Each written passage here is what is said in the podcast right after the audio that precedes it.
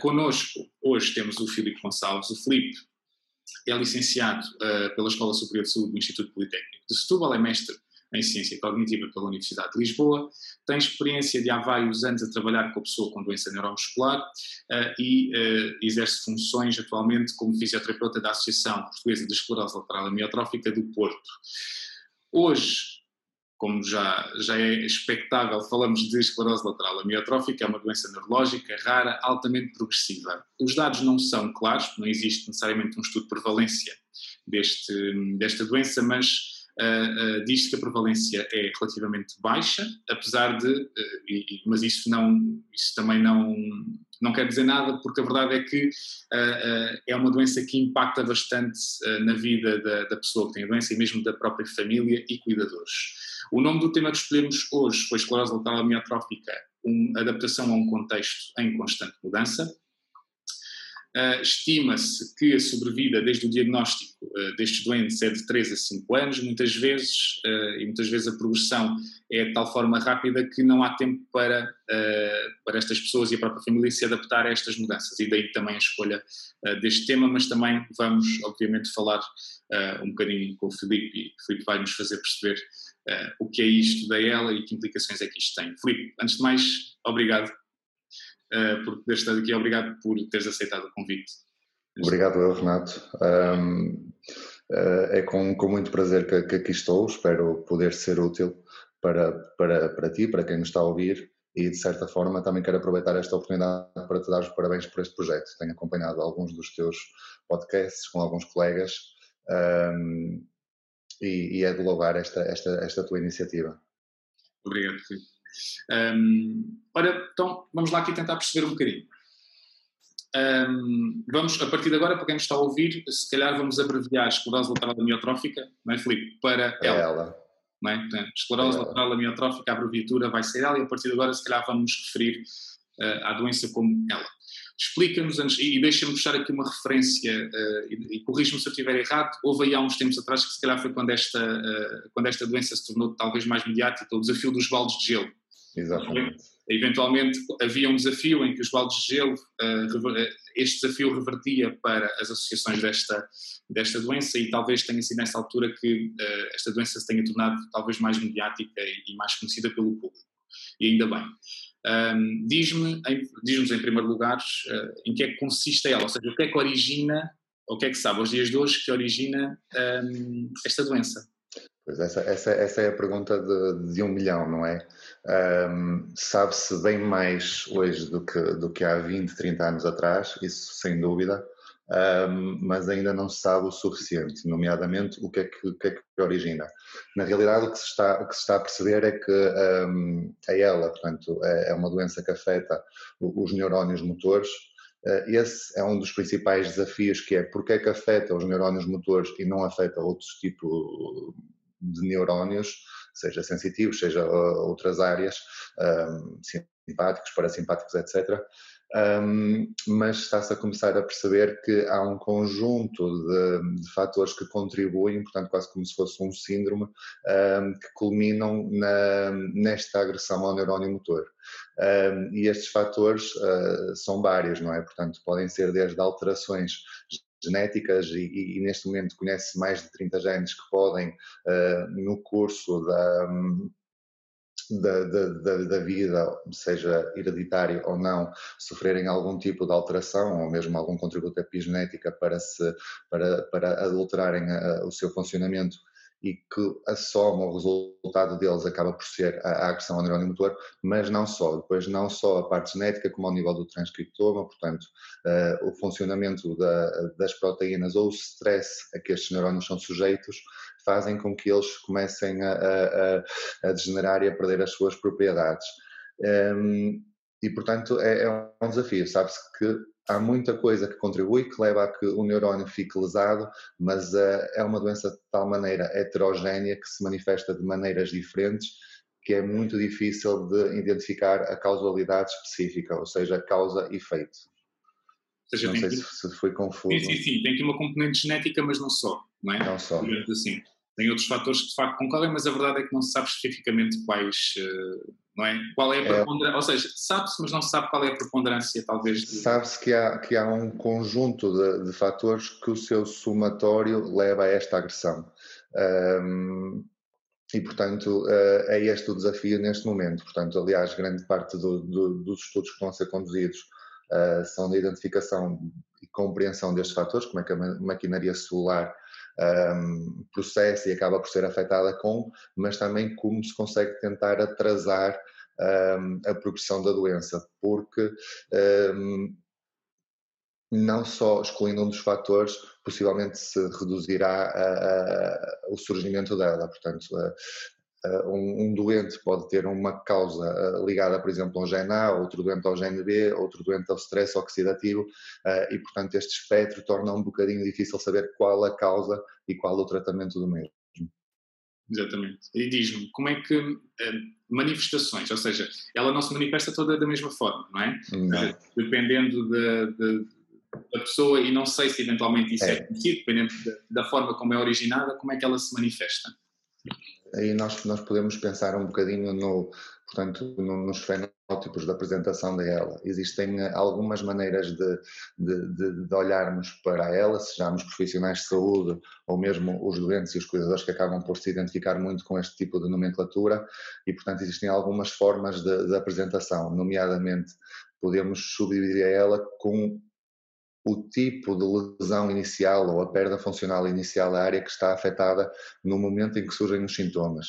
Uh, seja, por exemplo, espinhal ou medular, ou seja, quando, são, quando afeta uh, principalmente numa fase inicial o, o, quadrante superior, os braços, as mãos, ou o quadrante inferior, pernas, pés, um, etc. A forma bulbar, quando já estamos mais associados ao trático córtico-bulbar e, portanto, os problemas normalmente são ligados à, à dificuldade, ou na, na ou na articulação um, das palavras, na capacidade de deglutir, um, mas depois tem outras formas também um bocadinho mais raras em termos da, da sua manifestação inicial, sejam respiratórias, portanto, tudo que estamos sempre a falar de, de, de afetações e o que caracteriza ela é a afetação do músculo um, esquelético, portanto, o músculo que nós conseguimos controlar voluntariamente e, portanto, outro tipo de manifestações acabam por ser a respiratória, a axial, quando, quando se fala em axial é quando pensamos, por exemplo, na musculatura do tronco, portanto, pessoas que às vezes começam a ter o, o pescoço pendente, dificuldade a manter a extensão do tronco, ou uma fase difusa uh, em que é aqui uma, uma, uma combinação de várias partes. Obviamente faz sentido pensarmos nisto no momento do diagnóstico, no momento muito inicial da doença, porque de facto, e infelizmente com, com o decorrer do tempo, e como tu fizeste um, um excelente introito, a, a doença é, é, muitas vezes galopante, e portanto umas manifestações iniciais espinhais começam-se a comportar como bulbares, portanto os bulbares como espinhais, e começa a haver uma manifestação de todas as áreas uh, segmentares que nós conseguimos voluntariamente contrair. Um, agora, um, o percurso da doença nem sempre é igual para todos os doentes, e mais aqui, e novamente aqui entra um bocadinho aquela questão de ser uma doença eh, heterogénea, não é? Portanto, um, tu falaste há pouco que, que, que, a doença tem uma sobrevida muito baixa, portanto que, que nós uh, olhamos para, para ela e sabemos que está quase como um carimbo 3 a 5 anos, porque efetivamente uh, a, a, taxa de sobrevida há 5 anos um, é baixa, é inferior a 50%, um, mas um, isto de certa forma também afeta uh, o doente e, e, quem lida com ela e quando, quando, quando cuida com ela, é? porque a primeira coisa que muitas vezes os doentes fazem quando estão neste caminho de descobrir o diagnóstico é, é irem à, à, internet, tentarem ler um bocadinho mais e essa, e essa frase de 2 a 5 anos, 3 a 5 anos é sempre o primeiro chavão que aparece e é como um, um tsunami que, que, deita claramente abaixo a, a, o doente, mas não é igual para todos. Sim, já vamos tentar. Eu tenho de facto aqui. Eh, existem efetivamente um, pessoas com uma progressão mais lenta e, portanto, que têm uma esperança, uma sobrevida maior. Mas já vamos aí, já vamos, vamos até aí. Eh, ia-te perguntar primeiro, falavas de, dos, dos, vários, das várias manifestações quando eu te, quando te perguntei, um, em termos de, daquilo que é o prognóstico, ou seja, existe, existe efetivamente algum prognóstico diferente para estas diferentes manifestações? Ou, ou isso é, é, é, muito difuso estarmos a falar nisso, porque não é de facto, como estavas a dizer, bem, igual para todos? Um... Não, não, não é igual para todos. Um, obviamente há sempre aqui uh, alguma incerteza nesta, nestas, nestas questões de, de, prognóstico, mas efetivamente há, há manifestações que apresentam um pior prognóstico do que outras.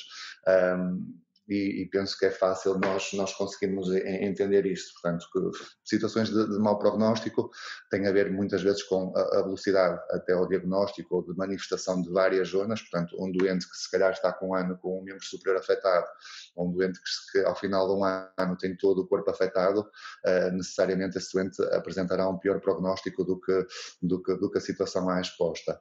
Mas uh, um envolvimento inicial muito rápido, respiratório, um, uma afetação bulbar rápida de natureza espástica que acarreta alguns riscos, nomeadamente do ponto de vista alimentar, que se, até à descoberta do diagnóstico, nomeadamente perda ponderal, ou seja, articulados com a alimentação, com a, com a hidratação, ou mesmo de, de aspiração de alimento ou de gestão de tudo que seja fluxo, uh, trato aéreo, trato digestivo, portanto estão associados a pior prognóstico. E também questões em que há alguma afetação demencial associada. Portanto, neste espectro da doença uh, existem, uh, portanto, quando nós falamos nela, falamos de neurónios motores primários, neurónios motores secundários, portanto, os primários mais adstritos uh, ao córtex motor e que apresentam algumas proximidades com a, a, a zona frontotemporal e muito, não muitos doentes, mas alguns doentes acabam por desenvolver algum quadro demencial, a demência frontotemporal, neste espectro mais, uh, mais extremo da doença, fala-se em 10 a 15%. Um, obviamente, isto acarreta uh, esta, que se manifesta muitas vezes por uma, por uma apatia, uma desadequação uh, da função executiva e social, acarreta muitos desafios, nomeadamente no autocuidado e na, na, nas questões de proteção individual e na dependência que os doentes têm. E, portanto, tornam-se mais vulneráveis e apresentam inevitavelmente um pior prognóstico até na escolha dos cuidados que têm a, a seu afeto. Muito bem voltando ainda mais atrás, daquilo que é a tua experiência, e, e, se calhar fazendo aqui, não sei se o alerta ou não, porque a verdade é que isto, estamos aqui sempre, e, não quero estar aqui a falar com base nos SES, não é? Porque isto, senão nunca mais temos aqui. Mas, da tua experiência, quais são normalmente aqueles primeiros sintomas que estas pessoas uh, experienciam para depois seguiram, seguirem para um processo, eventualmente, de diagnóstico, não é? de exames para, para, fazer este diagnóstico? Até chegar à neurologia, não é? Uh, o, o, percurso, o percurso um, normalmente o que as pessoas começam por, por sentir é sempre uma dificuldade funcional, não é? Um, e lá está, aqui tem a ver com o modo de, de manifestação.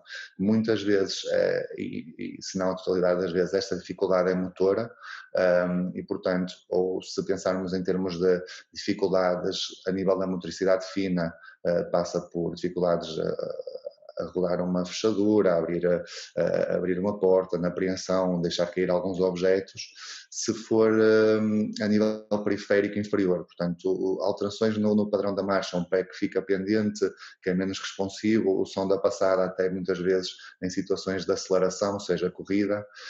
Um, por outro lado, esta fraqueza, uh, quando afeta um, a parte vulvar, portanto fonatória ou da deglutição, começa a haver alguma dificuldade na, na fala, na comunicação, alguma lentificação muitas vezes, uh, ou, ou, engasgos frequentes, algum pigarreio, fraqueza, uh, muitas vezes também passa por uma despeneia uh, ao esforço um, e que faz com que os doentes primeiro estranhem, desvalorizem, depois vão até a consultas de medicina geral e familiar, são reencaminhados para outras especialidades e, e, e, este processo depende muitas vezes da história que o doente já traz e da rapidez com que o sintoma se manifesta.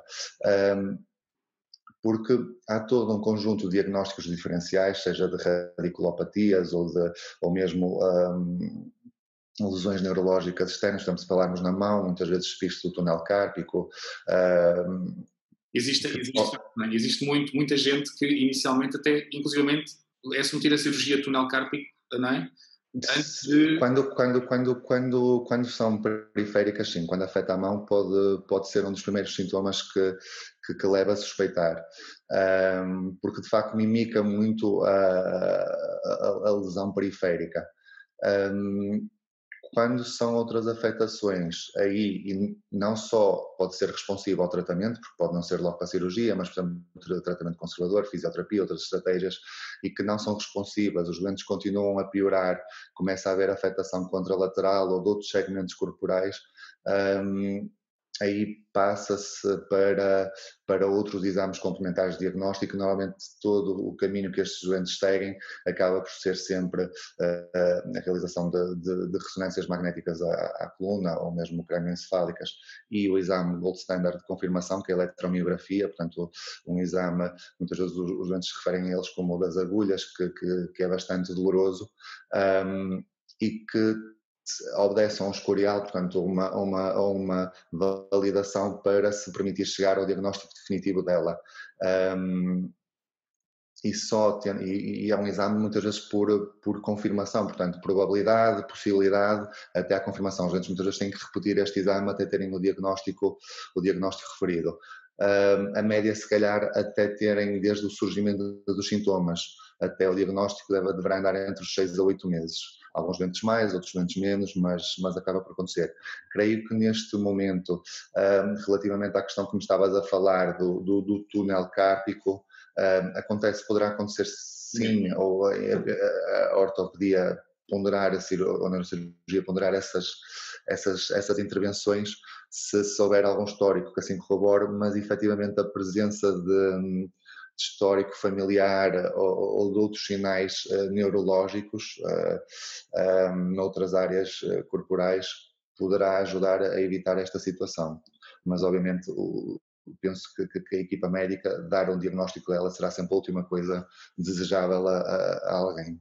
Estava aqui a fazer algumas reflexões que me gostavas a dizer, e bem, uh, estava aqui a pensar, um, o facto eventualmente o diagnóstico atualmente já ser mais, um, eu não diria fácil, mas se calhar mais, eh, ter critérios mais definidos para, ok, falavas uma probabilidade, esta probabilidade, ok, vamos, vamos testar isto, testar aquilo, etc, etc, não é? E se calhar o diagnóstico já é feito de forma mais uh, uh, fluida, não sei se tens essa percepção ou não, mas parece-me que o diagnóstico é feito de forma mais uh, fluida do que se calhar há 5, 6 anos atrás. Acho que houve aqui um... um não tens essa, essa uma maior, uma maior, uh, um maior alerta. Sim, uh, acredito que sim. Também também não nos podemos esquecer que, que a, área, a área central que é as pessoas que, que têm nela, quer dizer, normalmente estão entre os 55 e 65, um, Portanto, a idade avançada também pode eh, jogar um bocadinho contra este diagnóstico. Obviamente, quanto mais novos forem, ehm, mais estranho é e maior, mais rapidez poderá haver no diagnóstico, até porque se nós pensarmos nas doenças uh, abaixo dos 50 anos, portanto doenças estamos a falar neurodegenerativas e, aqui já então já excluímos a, elevada prevalência do, Alzheimer, do Parkinson, a, ela que sendo rara acaba por ser das mais comuns. Um, isto tudo ajuda, portanto, este, este, este caldo aqui de informação ajuda um bocadinho a catalisar o diagnóstico e também há uma, uma, uma maior um, capacidade das equipas de eletrofisiologia uh, a, responderem a estas petições, não é? Porque a, a, celeridade com que têm que avaliar estes doentes uh, é, é imensa. Claro. E falavas de diagnóstico de 6 a 8 meses, não é? Falavas no tempo de. Média, sim, sim, sim, sim. Para, para ela, provavelmente é muito tempo, não é? Em 6 a 8 meses pode acontecer muita. Pode, pode e acontece, infelizmente. Um, para ela é muito tempo e isso remete-nos um bocadinho para, para refletir sobre a, aquela questão inicial e é um, um problema que, que nos deparamos todos os dias na prática e mesmo colegas que, que, que contactem com estes doentes certamente passarão pelo mesmo que é. Uh, a questão do, do, do, tempo de sobrevida, uh, imaginemos por exemplo os 5 anos, um, quais destes 5 anos é, são em, em, funcionalidade, não é? Porque às vezes a perda funcional é de tal maneira rápida que os doentes ficam totalmente dependentes ao final de um ano e meio, dois anos Uh, e, portanto, este tempo de diagnóstico, obviamente, depois tem algum impacto, porque o doente depois carece obrigatoriamente de ser referenciado para a equipa multidisciplinar, uh, porque a doença não tem cura, mas é tratável nesta, nesta, nesta visão, portanto, carece de, do apoio de múltiplas valências, uh, médicas, técnicas, da enfermagem, de, de, de, todo o apoio que seja possível. Para, para, para poder a, a fazer este acompanhamento no, no, seu percurso.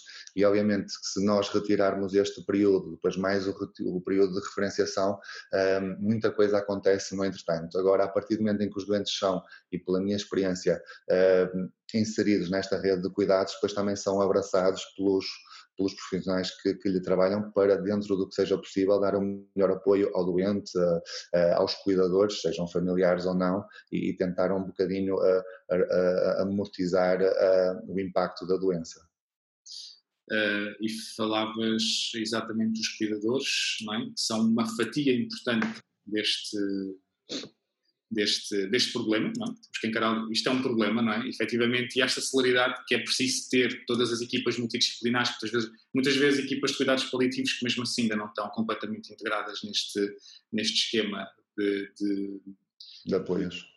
De celeridade, é? de, de, muita rapidez, ou seja, a evolução é tão rápida que muitas vezes não há possibilidade nem da nossa parte, não é? se calhar a fisioterapia, de, se calhar tu tem, tem luz a, a, a, na apela, se calhar com alguma regularidade, e vais acompanhando, é? Mas estas equipas precisam de estar uh, uh, muito coordenadas e acompanhá-los um tempo, num tempo recorde, é? Porque esta, esta, esta progressão é, é, é muito grande. Um, e, e, falavas.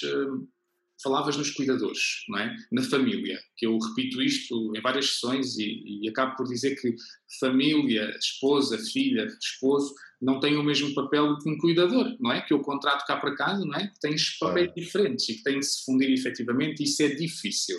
É difícil e requer tempo. Requer tempo, não é? Diria, numa, numa condição específica que a evolução é muito rápida.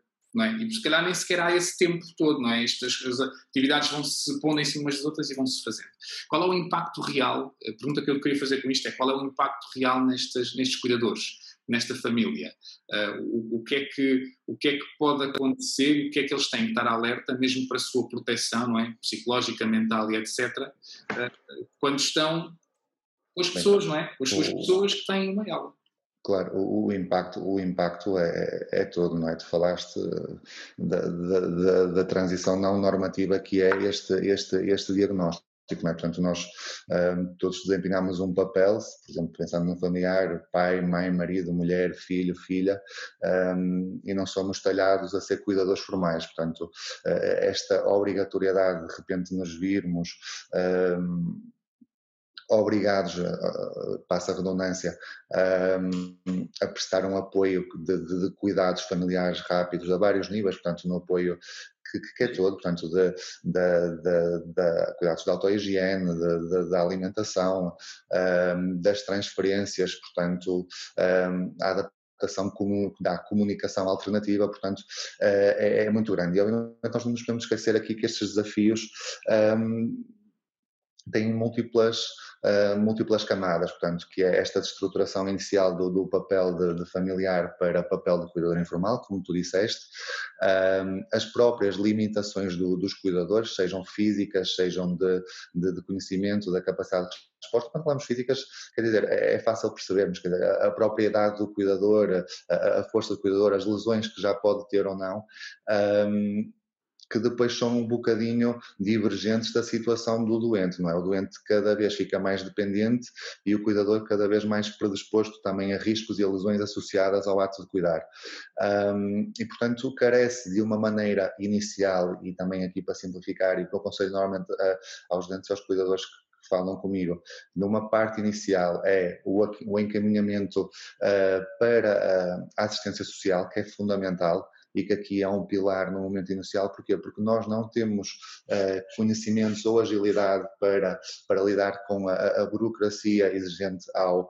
Um, aos complementos de dependência, ao estado multiusos, que muitas vezes são necessários, portanto, aqui as, as ajudas pecuniárias ou limitações que os doentes passam a ter, porque passam, se forem numa idade laboral ativa, um, deixam de ter este, este, este vencimento e, portanto, também ficam limitados do ponto de vista uh, financeiro. E se nós pensarmos nisso, quer dizer, obrigações, se calhar, com um, pagamento de casa, rendas, uh, habitação, filhos.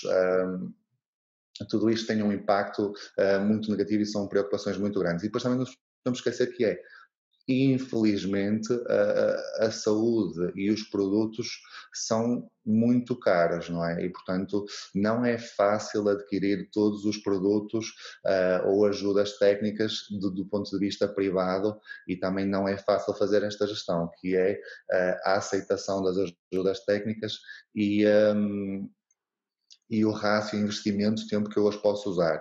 E, portanto, os cuidadores, numa fase inicial, carecem de orientação da, por parte de, de, de, um assistente social que esteja sensível para esta causa, um, que os ajude a. É importante fazer isto, organizar isto, isto, isto, nós temos que tratar, onde tratar, como tratar uh, e quais são os desafios para obter, porque muitas vezes posso dar o exemplo, se calhar, na obtenção do atestado multiusos, que é uma coisa uh, uh, pilar para, para os doentes terem. vêm com erros, esperam muito tempo pelas juntas médicas, os atestados multiusos podem vir com erros que depois não permitem os doentes terem os apoios necessários. Um, não, não será só pela, pela, pela parte da junta médica, mas também pelo, pelos códigos de atribuição de incapacidade, também estão um bocadinho desatualizados e não estão sensibilizados para as doenças neuromusculares, e isso careceria de, de revisão. Ias-me fazer uma pergunta e eu não ouvi, desculpa. Não, estavas a falar eventualmente também em relação ao grau de incapacidade, não é? Muitas vezes as percentagens, abaixo daquela percentagem não se tem direito a X...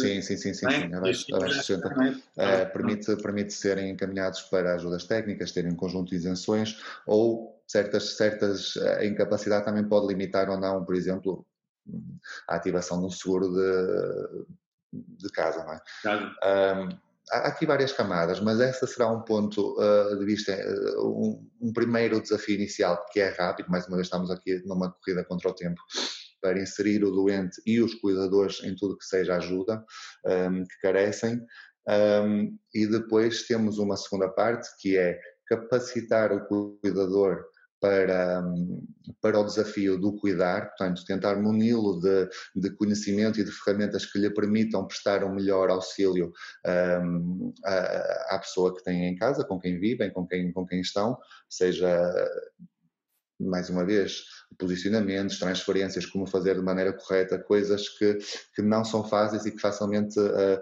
uh, criamos comportamentos viciosos que, que, se tornam muito difíceis.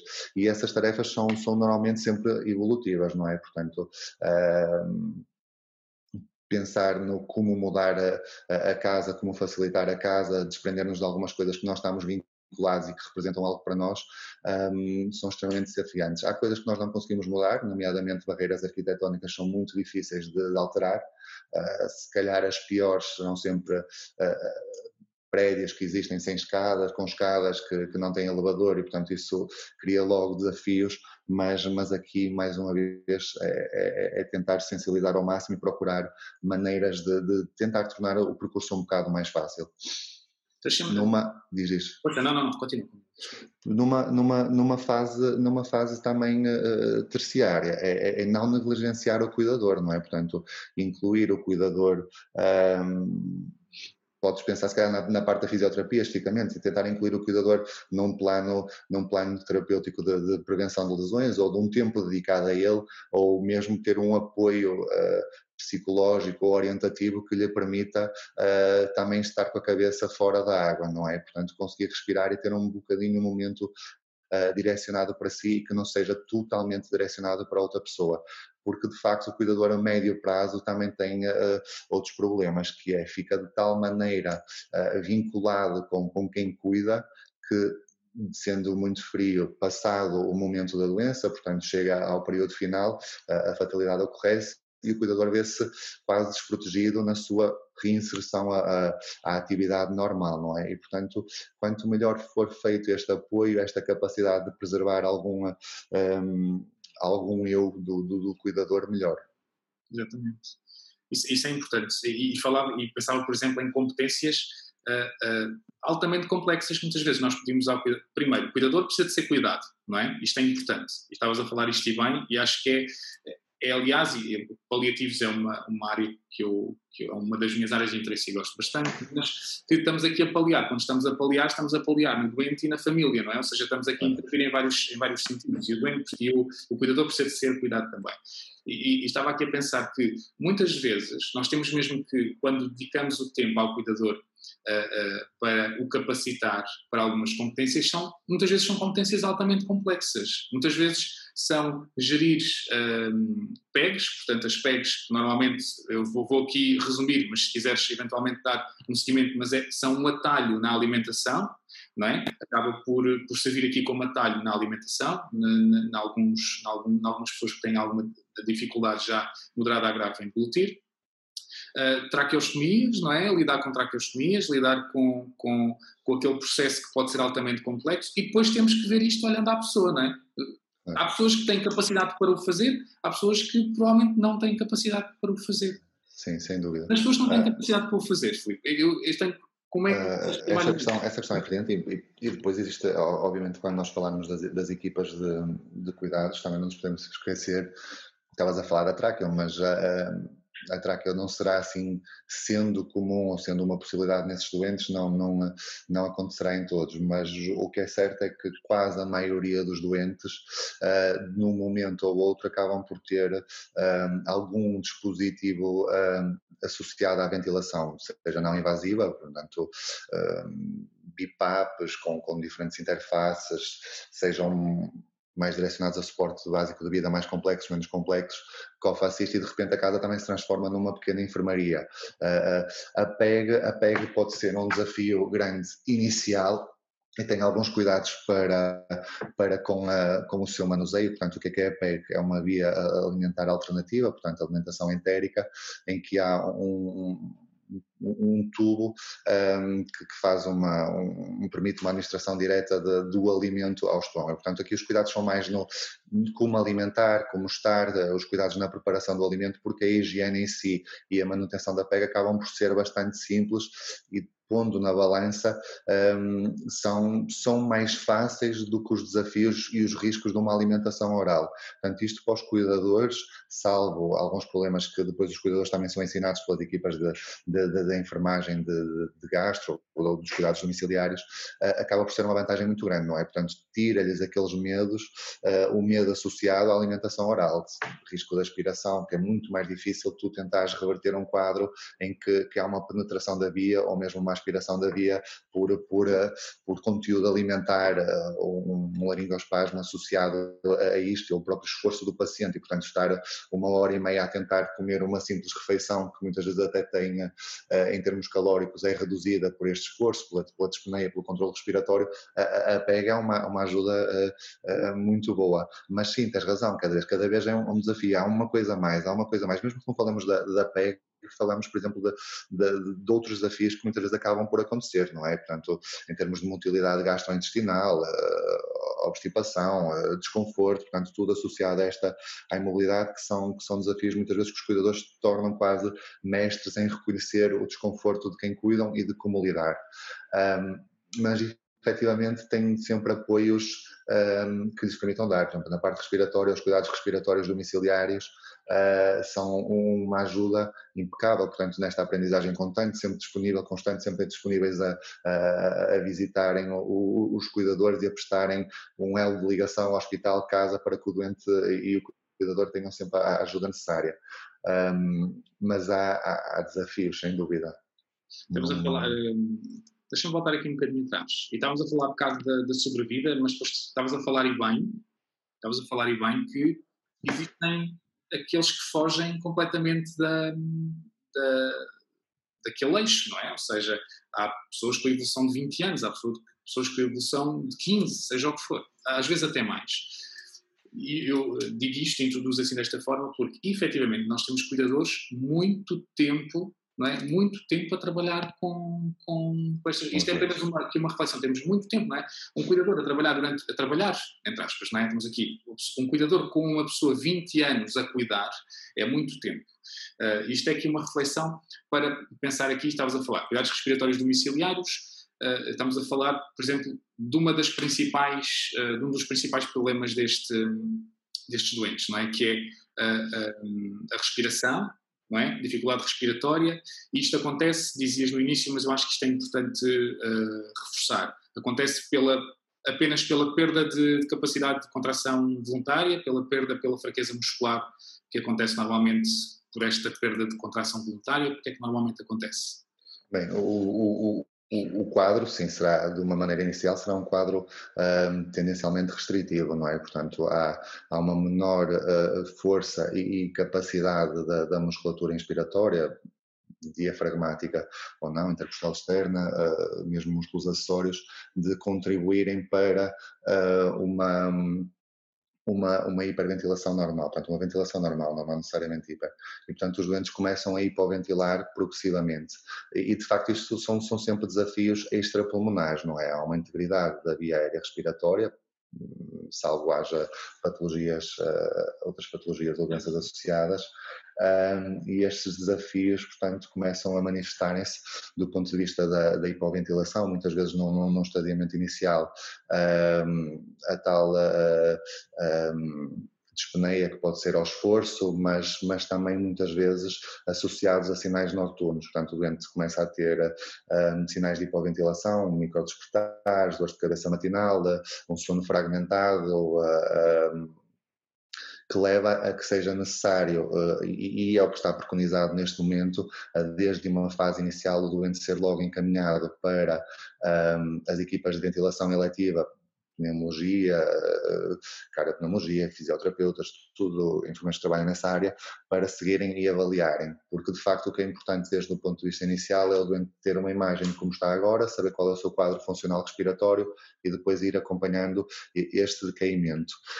Um, mas este, este desafio pode ser tanto da, da parte da restrição, portanto, da, da, da bomba inspiratória, mas também da permeabilidade da via, da via aérea superior. É? Portanto, limitações da via aérea superior ou sintomatologia associada, um, até com salivação excessiva, cialorreia ou, ou outros problemas, laringospasmos, poderão afetar a, a, a capacidade do doente ventilar normalmente e também, obviamente, eh, não tão comum, mas alguns problemas posturais, não é? Portanto, o doente que perca a, a, a postura normal que facilita esta, esta, esta, esta, esta boa mecânica ventilatória também fica com um quadro restritivo. Portanto, é assim um bolo que vai surgindo e que se vai manifestando e que os doentes muitas vezes até se vão adaptando, portanto, reduzem as atividades ou mesmo quando apresentam sinais ligeiros de, de ortopneia começam a aumentar uma, duas almofadas, elevar a cama, alterar a posição de repouso eh, e que as equipas têm que estar sensibilizadas para identificar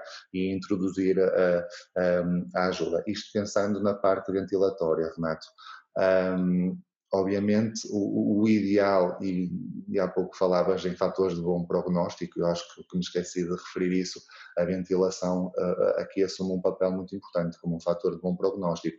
E, de facto, até se nós virmos as direções da, as orientações da, Direção-Geral de Saúde, ou mesmo algoritmos uh, respiratórios, a ventilação aparece neste caso dela e diferencia-se um bocadinho de outras doenças neuromusculares, tanto nos valores da prova de função respiratória, um, como uh, a ser introduzida precocemente, ou seja, a, a, permitir que o doente, desde uma fase prévia, com alguns sinais de hipoventilação ou de restrição ventilatória, que já lhe seja uh, dada a possibilidade de aceitação, de escolha de, de querer realizar ventilação uh, não invasiva, usar o BIPAP noturno, em situações de adaptação, que permite depois às equipas, uh, isto não é uma calça, serve a todos, não é? Portanto, permite às equipas depois uh, fazerem os ajustes dos, dos, parâmetros de definição de suporte e avançados para melhor conforto do doente e para melhor resposta uh, ao seu quadro restritivo, mas também permite selecionar outros desafios que a ventilação tem associada, nomeadamente a adaptação aos interfaces, às máscaras, uh, e tentar trabalhar um bocadinho no conforto do doente, porque obviamente eh, não é só a parte respiratória que é um desafio aqui, porque eh, se pensares, por exemplo, noutras patologias eh, respiratórias, se calhar que, careçam disto, como o POC, ou mesmo a apneia obstrutiva do sono, ou a obesidade e hipoventilação, quer dizer, as pessoas têm funcionalidade para gerirem o próprio tratamento. Aqui um doente, por exemplo, que seja hemiparético uh, do quadrante superior não vai conseguir pôr, portanto está dependente. Portanto, aqueles fatores associados de, primeiro, reconhecer que eu posso me ser apresentado à ventilação numa fase inicial, não quer dizer que eu esteja dependente ou que tenha, uh, uh, careça já da ventilação e que algo esteja muito mal da parte respiratória, precisa assegurar isto. Um, e também perceber que o doente dependente tem uns desafios muito maiores do ponto de vista da gestão da, da ventilação. E isto é importante, porque a ventilação, à semelhança de outras ajudas, quando, eh, e as equipas estão, estão preparadas para isso, eh, à medida que como nós apresentamos este, este tipo de dispositivos, de ajudas para o doente, não é? Um, tem que ser muito bem gerido, porque há sempre uh, o, o, uh, o ricochete desta introdução, que é o doente poder entrar num estado de negação, de não aceitação e, uh, e, um, e ser até nefasto. e, portanto, porque efetivamente mais tarde, Renato, quando os doentes têm um quadro restritivo ventilatório de grande privação, até a não utilização destes, destes dispositivos de ventilação, portanto, associados a, a uma grande retenção de, de, de, de, dióxido de carbono, ou mesmo, uh, paralelamente, uma maior uh, hipoxémia, um, faz com que os doentes procurem a ventilação e tenham conforto na ventilação e já aprendam a gerir. O, o desafio muitas vezes é na fase inicial, não é? É quando introduzir, como introduzir e acompanhar.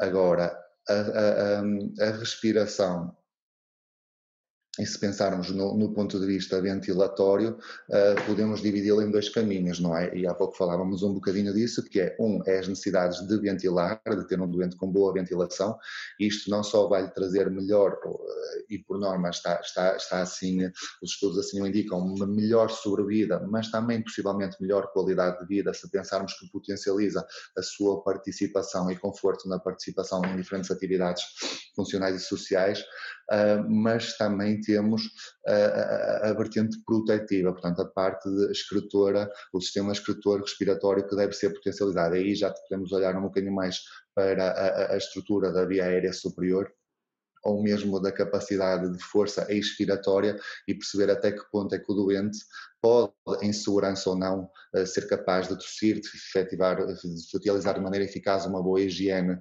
brônquica, de se proteger, não é?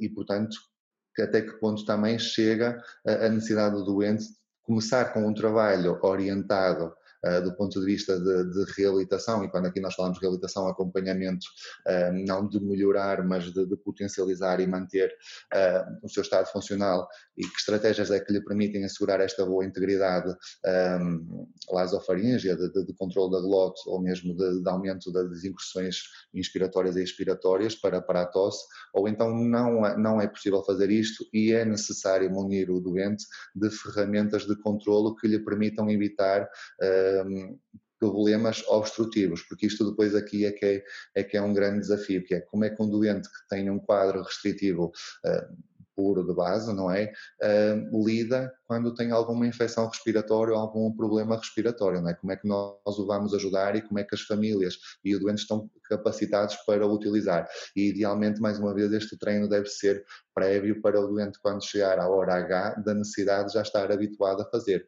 E aqui não só na ponto de vista uh, respiratório, mas também outras particularidades que têm que ser muitas vezes trabalhadas, até porque pela, pela terapia da fala, pela, por enfermagem, nomeadamente na higienização da via oral, da, do bom estado da via oral uh, e do modo como nos alimentamos para prevenir também estas intercorrências de, de, de infecção que podem não ser só um, ehm, inferiores, mas partir da, da via de acesso superior da, da via oronasal.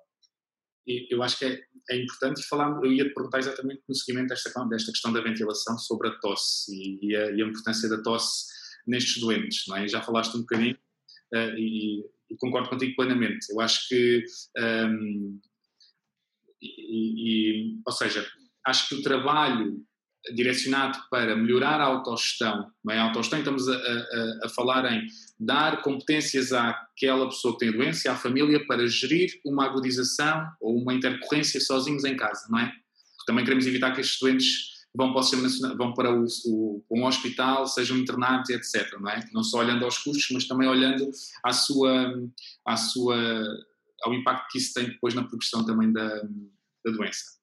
Mas falavas há bocado de, um, de, de, de assim por alto, não é? Falávamos cough assist, não é? Ou de vez em quando sim, também. Sim, sim, sim. Como tosse assistida. Assist, a tosse assistida, portanto, cough assist é, é, é, um equipamento maravilhoso, não é? Que, que, que nós temos hoje em dia um, ao nosso dispor e que nestes doentes um, faz, faz sem dúvida a diferença. Um, agora, o, a questão do assist é muito. Uh, é, carece efetivamente, e mais uma vez as equipas normalmente hospitalares de cuidados respiratórios, que muitas vezes também estão no hospital no momento da avaliação, mas as equipas hospitalares uh, necessitam de fazer uma avaliação e uma aferição das pressões, porque uh, nem sempre mais pressão e, e equivale a, a, a, melhores resultados para os doentes. Aqui, especificamente nos doentes uh, com, com tendência a laringospasmo, não é? pode haver um, um, um, colapso da glote e, portanto, pode, podemos ter o efeito, o efeito inverso, não é? portanto a, a glota duz e nós não conseguimos até na fase inspiratória primeiro uh, aumentar o fluxo inspiratório e depois uh, uh, ter a eficácia da técnica desejada. E portanto o cofacis sim, o cofacis isto é uma ferramenta inicial que nós devemos estar despertos para, para, para a sua utilização e caso uh, achemos que alguma coisa não está bem, que o doente não, não está a fazer um, um pick-off ou que há um decaimento muito grande de sentado para deitá-lo uh, no mesmo, pelo menos reencaminhar para o doente ser avaliado com maior celeridade. Se pensares, por exemplo, uh, em, em, consultas de 3 em 3 meses ou de 4 em 4 ou de 5 em 5, aquilo que falavas há pouco acontece na mesma na parte ventilatória. O doente pode sair da consulta e estar muito bem e se calhar dois meses depois ter uma, uma quebra muito grande grande que já, já careça de ajuda ou não. E muitas vezes é isso que acontece. As equipas estão sensibilizadas para esta, para esta questão, vão avaliando os doentes, fazem a aferição do mesmo um, e depois é disponibilizado este equipamento para o doente ter em casa e é feito este ensino. Um, existem outros trabalhos que em alguns doentes podem ser um, úteis, nomeadamente realizados ou com, com dispositivos volumétricos, ventiladores volumétricos ou com, com o próprio uh, AMBU, portanto, trabalho de, de, de verso técnico, questões inspiratórias máximas, encerramento glótico, que numa fase inicial uh, em que já há um decaimento e uma, uma perda funcional da capacidade para a tosse, mas que há alguma efetividade da mesma, pode ser potencializado e, aí é um, quase um, um, patamar intermédio entre o A, uh, que é não ter nada, e o C, que será o COFACIST. Um, Palavras mas... no deixa-me só, deixa só uh, aqui fazer um, um parênteses. Picoflow, porque estamos a falar em avaliação da tosse e quando estamos a falar em picoflow estamos a falar em uh, avaliação da força para, para, para, tossir, é? para tossir. E portanto isto é avaliado, existem normas, como o Filipe disse, e, e bem, existem normas da DGS que, que, que vão nesse sentido. Uh, muitas vezes, e estavas a falar, estava a pensar nisso, que é, muitas vezes tens um, uma pessoa com pick of flow até uh, acima daquilo que é, que, é, que é expectável e não tem critérios pela, pela, pelas indicações para ter um cough assist ou até uma, uma, uma ajuda nesta, no air stacking ou, ou uma ajuda alternativa antes do, do, do assist, mas não podemos esquecer que estes estudantes também têm, e diz-me por favor se estou correto ou não, estes estudantes também têm uh, uh, constipações, não é? também têm gripes, e, e, e, acredito que uma constipação, ou uma gripe, ou uma intercorrência, seja ela qual for, num doente destes, possa influenciar efetivamente este, este pico of flow, ou seja, este, este nível, esta força para tossir. Ou seja, não nos podemos esquecer nisto, e estavas a falar nisto há bocado, que é, antes de acontecer e antes de ter, termos intercorrências e antes de haver essa probabilidade maior, nós prepararmos o doente para essa eventualidade. E muitas vezes não, diria, o que é que dirias? Dirias que é, que é importante fazê-lo antes, não é? Ou, ou, será. O ideal é sempre o doente estar desperto, desperto para, para essa possibilidade, não é? E se tudo, tudo correr normal, até se não, se não precise desta, destes dispositivos e houver alguma, alguma, alguma intercorrência, uh, o doente passa pelo tratamento normal, não é? Portanto, uh, o, o controle desta agudização via farmacológica uh, ou interventiva, mas sempre com uh, algum alerta de que se as coisas fugirem dos timings que são expectáveis, uh, pode ser preciso uma ajuda extra e, e isto passa muito pela, pelo acompanhamento constante ao doente. E nesse aspecto, a experiência que eu tenho é que as equipas por norma hospitalares estão, estão bastante um, sensíveis a isto e sabem que com estes doentes não se arrisca, não é? E portanto uh, uh, em caso de dúvidas, vai sempre pelo que melhor favorece o doente. Agora, um doente que tenha uma prova de função respiratória normal ou muito próxima acima do normal, uh, o cuidado para estas situações será, será semelhante a, a outra, a outra pessoa. Portanto, tratar, proteger-se um bocadinho, uh, resguardar-se e, e, depois, logo assim que, que, que as coisas correm o seu curso, voltar à atividade normal. Sem dúvida. Uh, porque, porque senão também corremos o risco de, de, de repente, os doentes viverem aqui numa, num, num, num, num, vaso de vidro, não é? Portanto, também não, temos que deixar aqui presente. Então, tomar dentro da teca, não é? Sim, sim, sim, sim. sim. Um, Queria-te só pôr duas questões, porque já estamos perto de, de, terminar, já estamos aqui nos nossos 50 minutos. Queria pôr aqui duas questões. Um, agora, cortando aqui, eu sei que vou cortar aqui o tema de, que estávamos a ter, que era bastante interessante, mas deixa-me pôr esta questão. Estamos numa, numa altura de pandemia, numa altura em que, efetivamente, esta, esta questão do confinamento e, e da quarentena e tudo mais teve impacto em todos nós todos nós, eh, não há exceção. É impossível não ter tido algum tipo de impacto, seja ele psicológico, mental, físico, seja o que for. Como é que tens visto, ou que influência é que tem tido este isolamento, este confinamento uh, relacionado com a pandemia da Covid-19 na saúde geral de, de, das pessoas com, com ela e mesmo dos cuidadores, se quiseres uh, ir por aí? Bem, um, algum, algum, algum dos impactos, eu acho que só daqui a alguns tempos é que efetivamente vamos poder eh, avaliar, não é? Porque esta questão de, do medo, da gestão associada ou, ou até de, de, alguns problemas do, do foro um, psicoemocional, uh, se calhar é um bocadinho cedo para ver, mas, mas de facto o que eu te posso dizer é que um, uh, estes doentes, estes doentes um, normalmente têm rotinas muito bem uh, estruturadas, terapêuticas e de apoios, e, e que, que, sofreram bastante com este, com este, com este período de quarentena, com, com a perda dos membros. Não digo todos, alguns conseguiram ter, se calhar, do ponto de vista de algum apoio domiciliário, mais, mais próximo, ou mesmo quem tem a capacidade financeira, mas a maioria sofreu. Quando digo isto, digo, uh, e aqui vou separar um bocadinho a parte respiratória, que talvez tenha sido a mais salvaguardada, porque, como, como há pouco falámos, eh, existem as equipas de cuidados respiratórios e estes doentes têm um nível de apoio superior à média, porque são doentes críticos uh, e, portanto, não perderam esse apoio e, portanto, conseguiram ter aqui, uh, continuaram, quem fazia ventilação em casa, continuou a ter ventilação em casa, quem tinha o cofacista em casa, continuou a ter o cofacista em casa e, portanto, uh, isso de certa forma manteve-se e que deu aqui alguma estabilidade e também o, o contacto proximal, proximal com estas equipas e com o hospital existiu a semelhança de outras valências.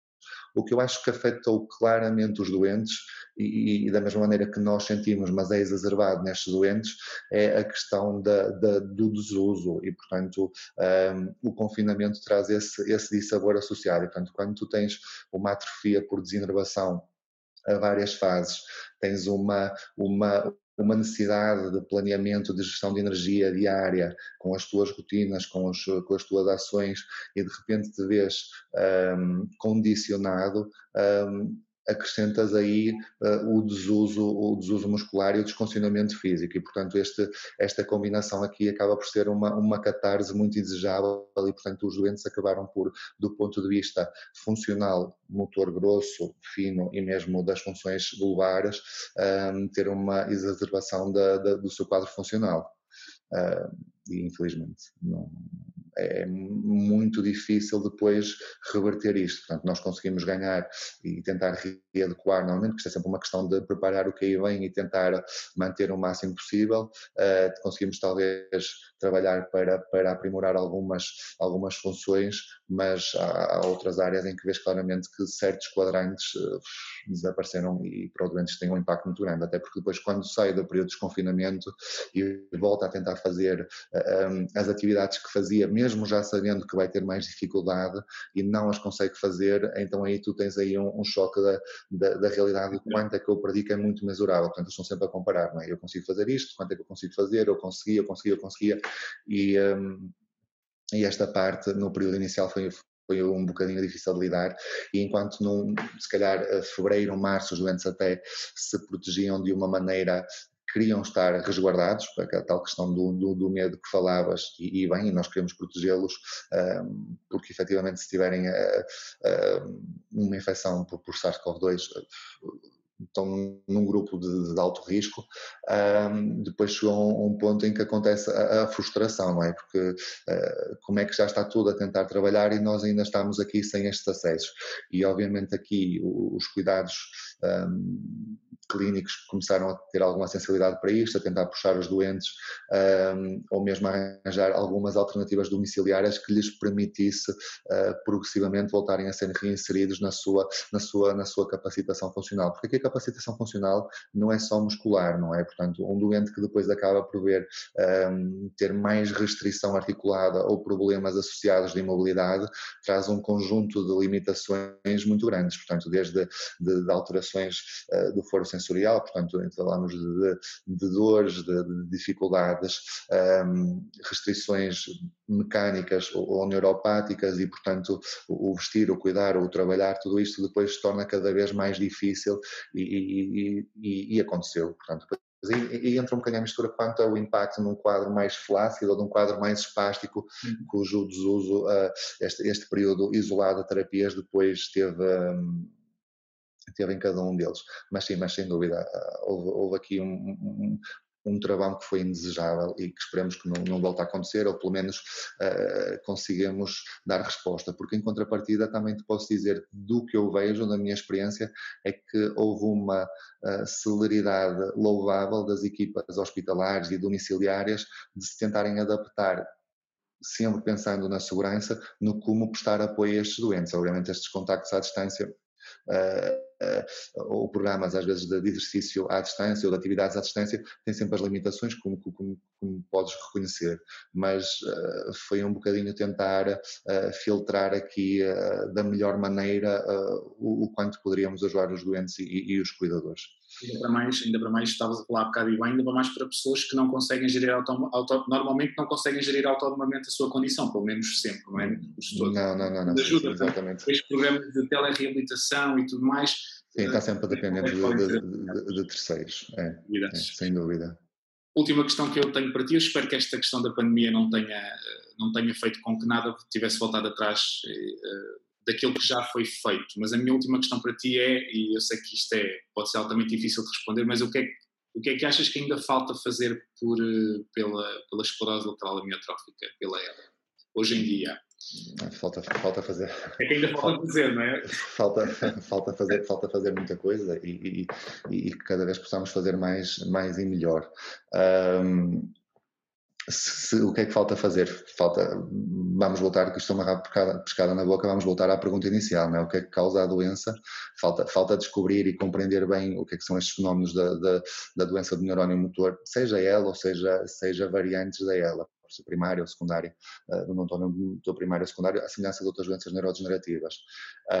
Falta, falta tentar, uh, portanto, arranjar ferramentas que permitam efetivamente dar resposta a este sufoco que os doentes têm, não é? Esta, esta esperança que os doentes têm de algo objetivo que lhes possa uh, permitir atrasar, compreender e, e, e, de certa forma, até idealmente tratar.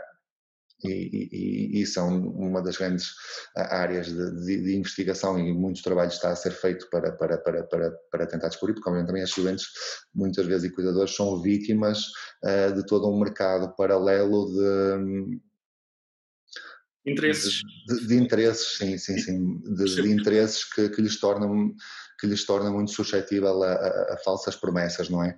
Depois, do ponto de vista uh, prático para o doente, e não, não do ponto de vista de, de, de, sendo prático, mas do ponto de vista de investigação, mas do ponto de vista pessoal para os doentes, falta trabalhar muito da. Um, em expandir a rede de cuidados específicos para os doentes neuromusculares e já existem várias, um, várias áreas, as, as, IPSS são uma delas, a APELA, a APN, existe um conjunto de, de, áreas que lhes permite ter esta, esta capacitação, mas, mas falta, falta desenvolver mais, há muito caminho para trabalhar, criar linhas de acesso, vias verdes para estes doentes, para, como nós falámos e bem, nesta corrida contra o tempo, permitirem chegar mais rápido aos apoios que são necessários e catalisar, seja as ajudas pecuniárias, os, os, as declarações a que se têm direito legalmente socio, socioeconómicos ou mesmo de apoio social e mesmo do acesso à saúde, um, falta, falta sensibilizar a, a, a população e neste nível digo a parte política, camarária, cívica, para todas as limitações que existem para, para doentes não só com ela, mas todos os doentes com mobilidade reduzida e, portanto, que são desafios muito grandes que, que impossibilitam os doentes, em certas nas suas escolhas de ir à rua, de sair, de fazer, no acesso a um conjunto de atividades.